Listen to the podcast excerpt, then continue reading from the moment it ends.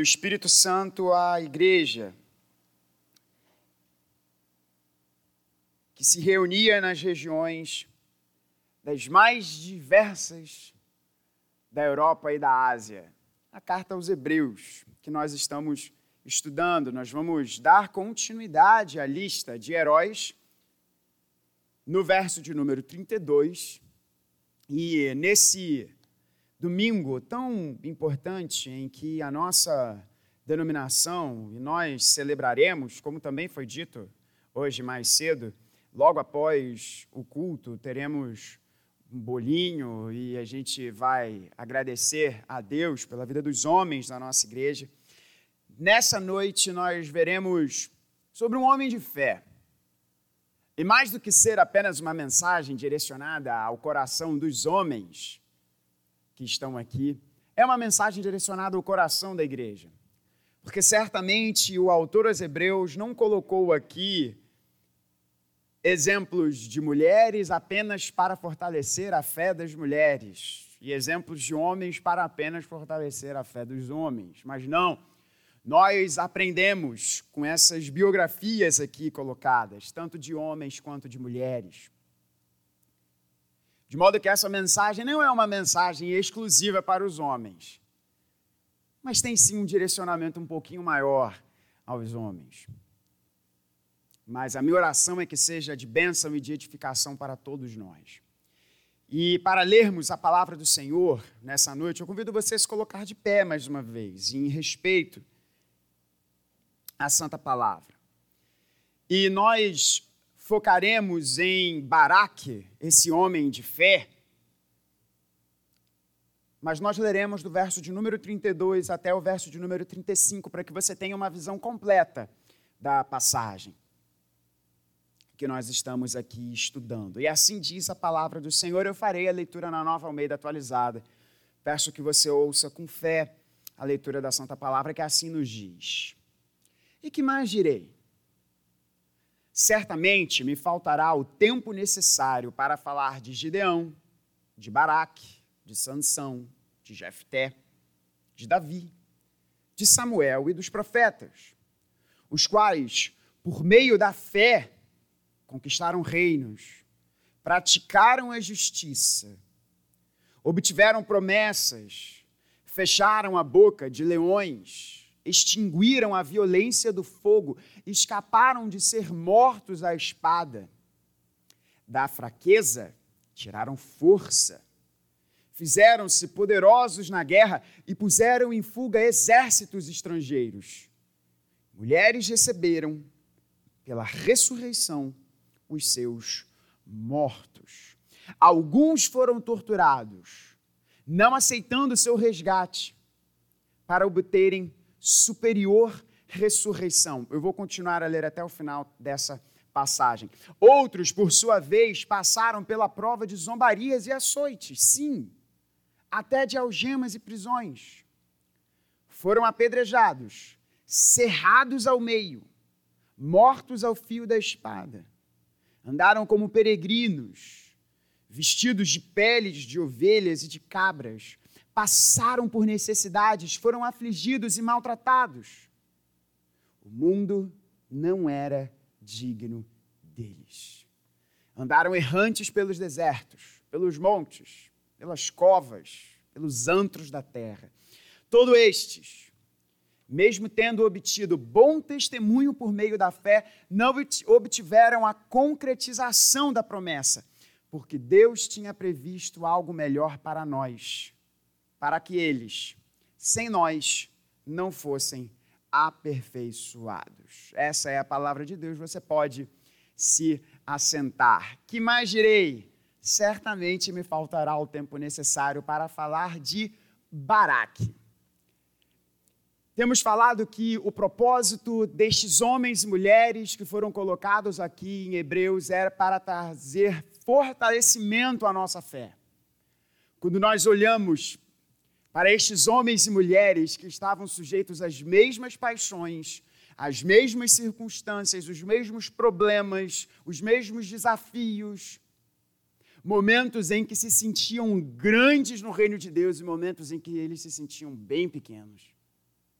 o propósito do autor aos Hebreus, nessa carta cujo tema é Não desanime, Jesus é superior a tudo e a todos, portanto, não desanime. Esse é o grande tema de Hebreus.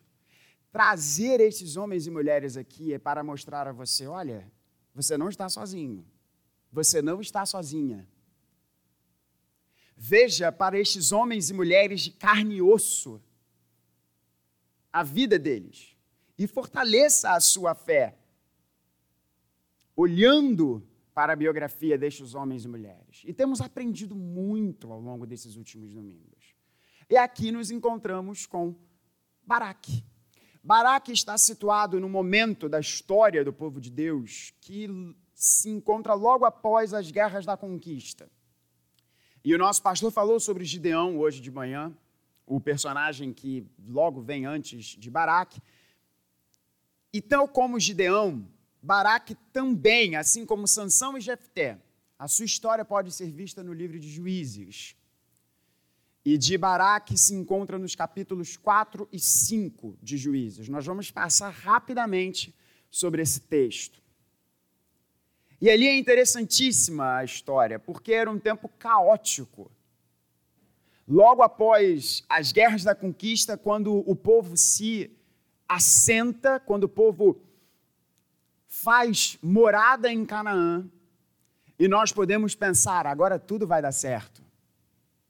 O povo chegou finalmente à terra prometida, tudo vai dar certo, tudo vai acontecer. E Deus faz questão de nos mostrar que não era a entrada em Canaã, a verdadeira promessa para o povo. E é exatamente isso que o autor aqui, os Hebreus, está nos dizendo, né? No finalzinho do texto, a gente viu isso. Todos eles morreram não vendo a concretização da promessa, mas na expectativa dessa promessa. E que promessa é essa? A Nova Jerusalém. Não aquela Canaã, mas o lugar pleno e perfeito de encontro com Deus que se chama Jesus. E Gideão é um homem de fé. E entre tantos, tantos acontecimentos da vida deste homem, nesse dia em que a Igreja Presbiteriana do Brasil e nós estamos celebrando, na verdade, a vida dos nossos homens, eu fiquei a, me pens fiquei a pensar sobre o que nós podemos aprender sobre a fé deste homem. E veja, este não é um sermão como nenhum sermão deve ser, para que você aprenda com Gideão a ter sucesso, você aprenda com Baraque a ter sucesso. Não. O nosso propósito aqui, como temos falado, é vermos como estes homens e mulheres se colocaram diante de Deus e como eu e você podemos, com eles, aprendermos para assim darmos bom testemunho diante do nosso Deus. De modo que em Baraque, esse homem de fé, em primeiro lugar, a gente pode ver que um homem de fé, uma mulher de fé, sabe bem a quem deve ouvir. E aí a gente vai para o texto de Juízes. Abra comigo lá em Juízes, capítulo de número 4. No verso de número 1 nos é dito que os filhos de Israel tornaram a fazer o que era mal aos olhos do Senhor, depois da morte de Eude, que foi um líder do povo de Deus, logo após esse tempo da conquista. E o verso de número 2 nos diz que o Senhor os entregou nas mãos de Jabim, rei de Canaã, que governava Razor. E o comandante do seu exército era Císera que morava nessa cidade curiosa aqui de nome Harazote Agoim. Eu sempre fico brincando que, né, se você quiser é, uma sugestão de como fazer bullying com o seu filho ou com a sua filha, é só você ler o Antigo Testamento, esses nomes aqui, super interessante. Mas é uma brincadeira, não faça isso não. E o verso de número 3 nos diz que nesse momento de caos, nesse momento em que a nação volta a fazer aquilo que é mal diante do Senhor e sofre as consequências do seu distanciamento diante do Senhor por meio dos cananitas, o verso de número 3 nos diz que Israel clama ao Senhor. porque Jabim tinha 900 carros de ferro. Basicamente, seria o que o autor aqui está nos dizendo seria que como se Jabim tivesse os 900 caças mais evoluídos do seu tempo, as, as 900, sei lá, smart bombs aí e os drones super potentes. Basicamente seria isso. 900 carros de ferro. E vocês viram o que, o, como que o povo de Israel era fortemente abastecido, né? No sermão da manhã. A turma foi para a guerra com chofar, porque não tinha equipamento. O pessoal não tinha, não era um, um, um, um episódio de, de, de, sei lá, de Senhor dos Anéis, que todo mundo tem, todo mundo é armado até os dentes. Não, eles não tinham equipamento. E o exército de Jabim tinha 900 carros de ferro. O exército potente. E aí o texto nos diz que havia uma profetisa entre o povo de Deus, Débora. E Débora é sensacional. O cântico em, em Juízes 5, que diz Desperta Débora, é lindo. E Débora se coloca como mãe da nação. É maravilhoso isso. E nós poderíamos passar muito tempo, e deveríamos, falando sobre esta grande mulher. Mas não será o foco dessa mensagem, por conta do aniversário do nosso PH. Mas é importante você entender que Deus falava por meio da sua serva Débora. E Débora, como uma líder crente, fiel a Deus, julgava entre o povo. E ela era tão reconhecida, tão famosa, que tinha uma palmeira de Débora. Era o local onde ela ficava. Era a palmeira da Débora. E ali os filhos de Israel viam, traziam as suas questões e Débora julgava. E aí o verso de número 6 é interessante, porque Débora diz: chama Baraque aqui. Baraque não era o profeta. Baraque não era aquele que Deus havia levantado para trazer a instrução para o povo. Não era aquele que havia, que havia sido levantado por Deus para julgar o povo. Mas era um homem valente. E Débora manda chamar Baraque. Aí agora presta atenção nisso. Olha o que ela diz a Baraque: O Senhor, Deus de Israel, deu a seguinte ordem: Vá e reúna os seus homens no Monte Tabor escolhendo dez mil homens dos filhos de Naphtali e dos filhos de Zebulon. Eu farei com que Císera, lembra Císera? O governante, o, o comandante dos exércitos, com os seus 900 carros de ferro.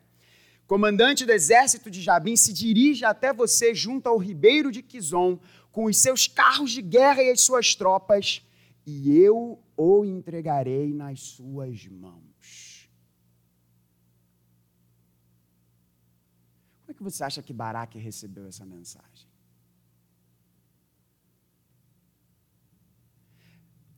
Talvez Baraque possa ter ouvido aquela mensagem e falou assim: Eita, mas peraí, é para eu mesmo, eu tenho que ir. Olha os homens, os homens têm 900 carros de ferro. E a gente? A gente tem o quê? Mas qual é a resposta de Baraque? E esse é o ponto para a nossa mensagem. Então Baraque disse a Débora: Se você for comigo, irei, mas se você não for comigo, não irei. A gente olha para a resposta de Débora logo, logo daqui a pouquinho. A fala de Baraque aqui para Débora é o seguinte: se o Senhor estiver comigo, eu vou. Se o Senhor não estiver comigo, eu não vou. E a característica de um homem de fé, de uma mulher de fé, é saber a quem deve ouvir. Perceba, Baraque não está falando para Débora, eles têm 900 carros. E nós temos só 10 mil homens. 900 carros de ferro iriam trucidar aqueles 10 mil homens, que não eram guerreiros valentes e poderosos em vários dos seus armamentos e armaduras. Não. A fala de Baraque é: se o Senhor estiver comigo, eu vou, se o Senhor não estiver, eu não vou. Porque Débora era a pessoa levantada por Deus para trazer instrução ao povo. E aí eu pergunto a você, meu amado irmão, minha amada irmã, a quem você tem ouvido? A quem você tem ouvido? O que você tem feito chegar ao seu coração? A quem você tem prestado atenção? A voz do Senhor, como esse homem fez, apesar das circunstâncias, ou as muitas vozes que acontecem e que aparecem a nós. Um grande problema da nossa cultura hoje, e isso se faz presente também dentro da igreja, que é terrível, é que nós ouvimos muitas vozes e a palavra de Deus é mais uma das vozes. Ouvimos vozes, ouvimos mensagens, ouvimos conteúdos de todos os lugares e a palavra de Deus passa a ser mais uma. E tudo é tão barulhento que a palavra de Deus passa a ser apenas mais uma voz e acaba sendo sufocada em meio a tanto barulho dos nossos tempos. Pregando em Hebreus, lá atrás, eu lembro de uma ilustração que eu trouxe, eu quero trazer para o seu coração mais uma vez.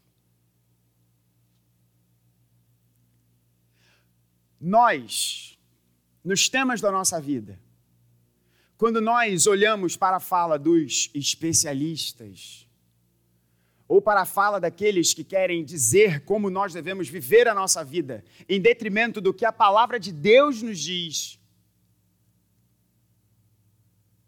é como se nós estivéssemos ouvindo uma pessoa dizer: Mas você vai em matéria de música ouvir Mozart? Eu prefiro. Eu fico com quem acabou de aprender a tocar alguma coisa aqui. É isso que fazemos. Muitas vezes é isso que fazemos. Ignoramos quem tem verdadeira autoridade sobre a nossa vida para irmos atrás das, de muitas vozes. E isso só pode trazer ruína. E, e eu quero falar de forma específica para os homens. O que você tem ouvido? O que você tem feito chegar aos seus ouvidos? No que tange a sua vida, no que tange ao cuidado com você, no que tange ao cuidado dos seus familiares. Você, como cidadão, você, como servo do Senhor Jesus, como discípulo de Jesus, o que você tem ouvido?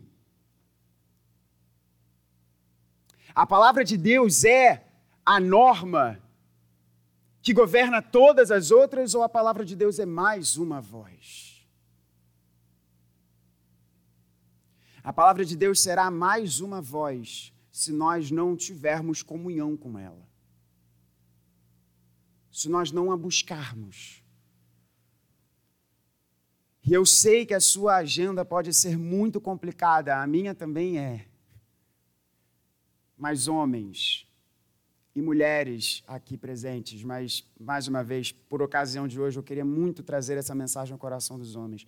Nós precisamos ter os nossos ouvidos abertos à voz de Deus, à palavra de Deus.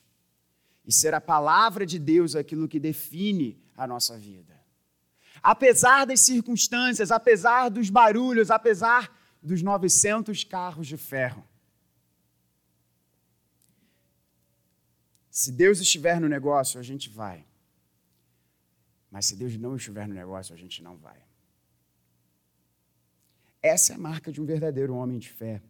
Essa é a marca de uma verdadeira mulher de fé. E a gente vê isso na vida de Baraque. Mas tem mais um ponto aqui super interessante. A resposta de Débora, no verso de número 9. E se nós vimos que a marca de um homem de fé é saber a quem ele deve ouvir, deve ouvir a Deus. E devemos também ouvir as mulheres, né? Ponto importante aí, principalmente para os casados.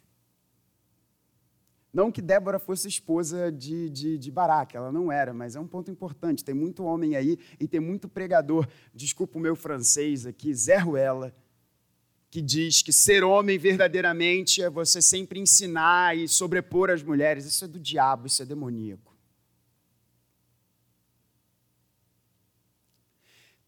Mas um homem de fé, uma mulher de fé, ele não apenas sabe a quem ele deve ouvir, mas ele reconhece que o seu papel é de servir e não de receber glória. Olha só a resposta de Débora. Débora diz: Certamente irei com você, presta atenção, mas a honra da investida que você está empreendendo não será sua, porque o Senhor entregará Císera nas mãos de uma mulher. E Débora foi com Baraque até Quedes. Então Baraque convocou, verso 10, as tribos de Zebulon e Naphtali em Quedes. Dez mil homens o seguiram e Débora também foi com ele.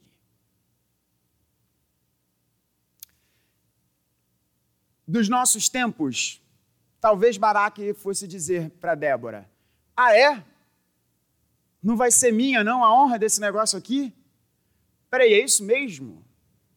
Você está falando para eu arriscar a minha vida, para eu liderar esses 10 mil homens aqui, que não são guerreiros, contra os poderosos exércitos de Canaã, contra esses 900 carros de ferro, que eram carruagens, armadas. E você está dizendo que a honra não vai ser minha? Ah, eu não vou não. Já parou quantas vezes a gente faz isso? Eu vou, mas eu quero aparecer. Fala sério. Às vezes a gente não fala isso, mas a gente pensa. Mas a gente sente. Nossa, eu fiz, ninguém falou o meu nome. Eu não estou falando sobre a ingratidão das pessoas, o problema é, é, a nossa vontade de querer estar nos holofotes. É a nossa vontade de querer estar em evidência. Há uma diferença entre a ingratidão de uma pessoa e o desejo no coração de aparecer, de estar à frente, de estar grande, gigante. Débora diz: Eu vou com você. Mas Débora não faz uma repreenda a Baraque, porque essa é uma forma muito errada de enxergar o texto. Talvez você já tenha ouvido alguma mensagem assim, dizendo que Baraque foi fraco, e pediu por isso para Débora estar com eles, como uma, uma, uma, uma, uma forma de mostrar que Deus estava com ele. Não era esse o ponto. Débora fala profeticamente o que iria acontecer, porque de fato o comandante não iria cair sobre as mãos, não iria cair sob as mãos de Baraque. E ela fala: a honra não vai ser sua. E a resposta de Baraque é: beleza eu vou. E ele vai. Homem de verdade é aquele que se entrega. Paulo escrevendo aos Efésios é muito interessante, porque ele fala que o padrão do homem amar a sua esposa é ele entregar a sua vida por ela, assim como Jesus entregou a sua vida para a sua noiva. Eu acho muito interessante, porque essas mensagens sobre como ser homem fala muito sobre submissão feminina, mas não fala muito sobre sacrifício. Porque sacrifício dói. Sacrifício exige tempo. Sacrifício significa a gente olhar menos para a gente. Mas o nosso Senhor Jesus não é exatamente assim. Nós cantamos aqui, nessa canção linda de irmãos nossos presbiterianos, a primeira que nós cantamos aqui. Ela ecoa Filipenses 2. O que, que Filipenses 2 nos diz? Tenham vocês, tenham vocês a mesma postura que Jesus teve. Pois ele, mesmo sendo Deus, não considerou o fato dele ser Deus algo que ele deveria se apegar. Aqui traduzido como algo que deveria ser retido a qualquer custo. Mas a melhor tradução aqui é algo que Jesus deveria se apegar. O que que Paulo está querendo dizer? Jesus sendo Deus, sendo quem ele é, sendo dono de todas as coisas, sendo aquele que está sentado no alto e sublime trono, ele sabia que ele seria humilhado, cuspido, xingado, maltratado. O último gosto que passou pela boca do nosso Senhor provavelmente foi o gosto de fezes, por conta do que era utilizado a vareta de sopo dos soldados romanos. No entanto, ele vai, ele segue com a sua missão. Essa é a postura do Senhor Jesus. E homens de verdade devem seguir ao Senhor Jesus. Assim como mulheres de verdade devem seguir o Senhor Jesus. Ele não busca, o Senhor Jesus ele diz, ele não busca a glória para si. Todo o ministério do Senhor Jesus é para dar glória ao Pai, que o enviou.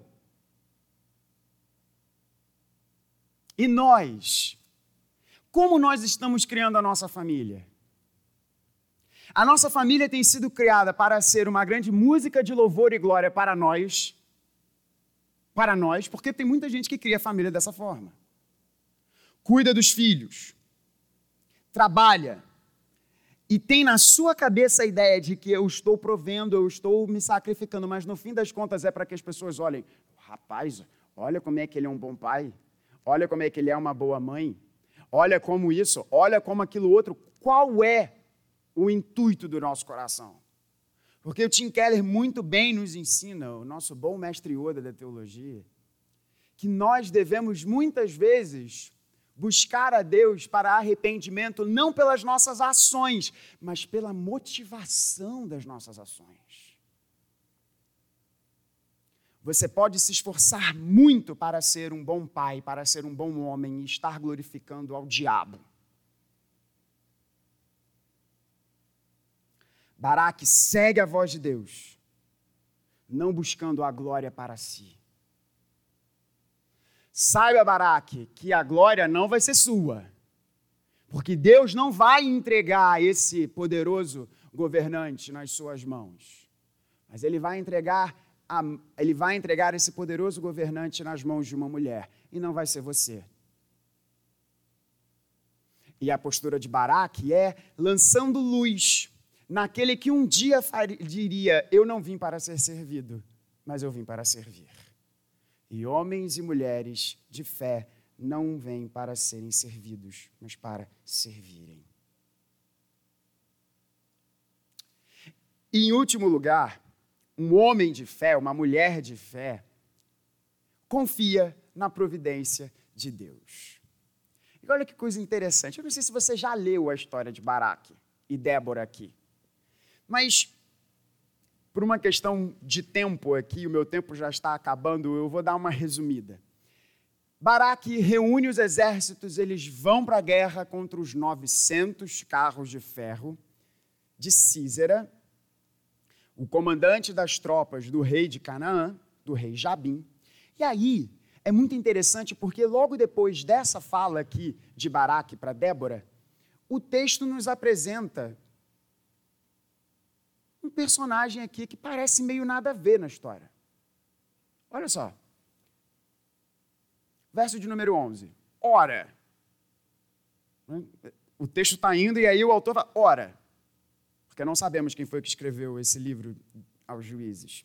Éber, o queneu, tinha se afastado dos queneus, dos filhos de Robade, sogro de Moisés, e havia armado as suas tendas até o carvalho de Zananim, que fica perto de Quedes anunciaram a Císera que Baraque, filho de Abinoão, tinha subido ao monte Tabor. Císera convocou todos os seus carros de guerra, 900 carros de ferro e todo o povo que estava com ele de Arazote a Ragoim para o ribeiro de Quizon. Percebe? Porque... Qual é o propósito de falar desse cara aqui? Ora, Éber, parece que fica uma coisa meio, meio fora de contexto, né? O texto avança. A guerra acontece e Deus dá a vitória ao povo de Israel. E aí esse Císera, ele foge. Deus faz um temporal acontecer no campo de batalha. Por isso os carros de Císera, não, as carruagens não conseguem ter o efeito na guerra que elas teriam, e o povo e o, e o exército de Israel, mesmo muito inferior em equipamentos, vence o exército de Císera. E Císera foge. Para onde que ele foge? Para a casa desse sujeito. Ele foge exatamente para a casa desse Éber. E o texto nos diz que lá ele encontra a esposa de Éber. Verso de número 17. Porém, Císera fugiu a pé para a tenda de Jael, mulher de Éber. E sabe o que, que essa mulher faz? Com o poderoso Císera, ele chega para ela e fala o seguinte: Cara, me esconde aqui, porque a galera está vindo atrás estão me procurando, me esconde aqui. Você me dá alguma coisa de beber? E, a ja, e Jael, a esposa de Heber, fala: Sim, tudo bem, eu te escondo aqui. E deu para ele de beber. E aí ele cai no sono. Aí ela vai e pega uma estaca de madeira. O negócio é meio, é meio, é meio pesado, gente, assim. Ela pega uma estaca de madeira, um martelo e crava a estaca de madeira na cabeça do Císera. Sabe qual é a coisa interessante aqui? Não é a forma como essa super heróica mulher e valente, porque ela estava ela faz isso contra o homem mais temido de toda aquela região naquele tempo. Tem um ponto muito interessante aqui, como que Deus faz as coisas. Lá para frente no texto, você tem a mãe desse comandante e as mulheres desse comandante perguntando: vem cá, por que, que ele está demorando? E aí uma delas fala: olha, provavelmente ele está recebendo os seus despojos e está transformando as mulheres em suas criadas. Mas não é bem criada a palavra que é utilizada ali. O que o texto está nos dizendo, e as fontes históricas corroboram isso, é que o costume dos reis cananitas, depois que eles venciam a batalha, era de transformar as mulheres em suas escravas sexuais. Então, o que aquelas mulheres estavam falando é o seguinte: ah, provavelmente ele está demorando porque ele está fazendo o que ele sempre faz, que é transformar as mulheres em suas escravas. Porque no literal ali é como se elas estivessem elas, a, a palavra que está ali no hebraico, as duas palavrinhas, é, é, é, é, escrava e devassa ao mesmo tempo. Então, quando essas duas palavras apareciam em outros contextos, tinha a ver não do caráter da mulher, mas o fato de estarem é, é, forçando a ser uma escrava sexual. E olha que como que Deus faz as coisas. O homem temido, poderoso, que transformava as mulheres em suas escravas, recebe a fala de uma profetisa que ele iria ser entregue na mão de uma mulher e é uma mulher que mata esse sujeito. Deus tem um humor muito interessante. Mas o ponto aqui para a nossa mensagem é que um homem de fé e uma mulher de fé confiam na providência de Deus. Quão incomum é esse desfecho de história? Você já parou para pensar? O povo de Deus, sem equipamentos, é guiado para o combate contra um exército muito mais equipado, e o grande e temido comandante desses homens vem a perder a sua vida por meio de uma forma tão pitoresca e é importante, irmãos, nós entendermos que Deus faz as coisas de uma forma extraordinária, mas Deus também age de uma forma bastante ordinária. E glória a Ele por isso. E eu e você precisamos descansar nessa realidade. Deus não destruiu a morte por meio da morte do seu Filho Jesus, para que agora eu e você tenhamos vida nele, em seu nome Deus não faz as coisas que para o mundo parecem loucura, mas para aqueles que creem no seu nome é verdadeira expressão do seu poder. Paulo vai nos dizer que Deus faz com que todas as coisas cooperem para o bem daqueles que são chamados, daqueles que amam a Deus e que são chamados segundo o seu propósito. Creia nisso. Baraque não foi para a guerra como um plano B. Baraque foi para a guerra confiando na palavra de Deus. Portanto, para as mulheres aqui, para as minhas irmãs, e para os homens aqui, meus irmãos, saibamos de quem a gente deve ouvir. Não faça com que a palavra de Deus, com que a voz de Deus seja mais uma voz, seja mais uma fala, seja mais uma fonte. Não, ela tem o seu lugar devido e é acima de tudo e todos.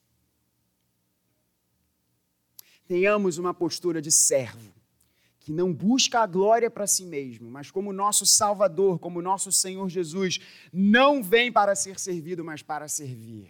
Esse é o caráter que deve estar em todos os homens, em todas as mulheres que estão debaixo do, da graça de Deus, que fazem parte do seu povo e a gente vive a nossa vida ouvindo a voz de Deus e tendo essa postura de servo, confiando na sua maravilhosa providência, que por vezes faz coisas extraordinárias, mas também age na ordinariedade. Por vezes age da forma que a gente espera que a coisa vá acontecer, e por vezes ele age de uma forma que a gente não é capaz nem de imaginar que ele poderia fazer, mas ele o faz. Ele mostrou isso e nos provou na cruz do seu filho Jesus e faz isso cuidando todos os dias da nossa vida. Que Deus nos abençoe e que você e eu aprendamos com estes homens e mulheres que deram bom testemunho diante de Deus. Porque nós temos um Baraque perfeito, que não apenas ouviu a palavra de Deus, mas que é a própria palavra de Deus que não apenas não buscou a glória para si, mas se fez maldito naquela cruz, desprezado, humilhado.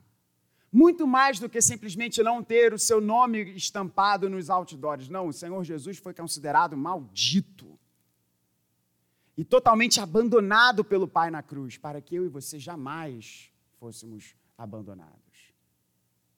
E a morte do nosso Salvador na cruz é a expressão mais perfeita da concretização do agir de Deus. Eu termino essa mensagem com a mesma pergunta que Paulo faz ao nosso coração. Se Deus, por nós, não poupou o seu próprio filho, ele não daria juntamente com Cristo todas as coisas? Descansemos nessa realidade e vamos participar da ceia do Senhor. Eu convido os meus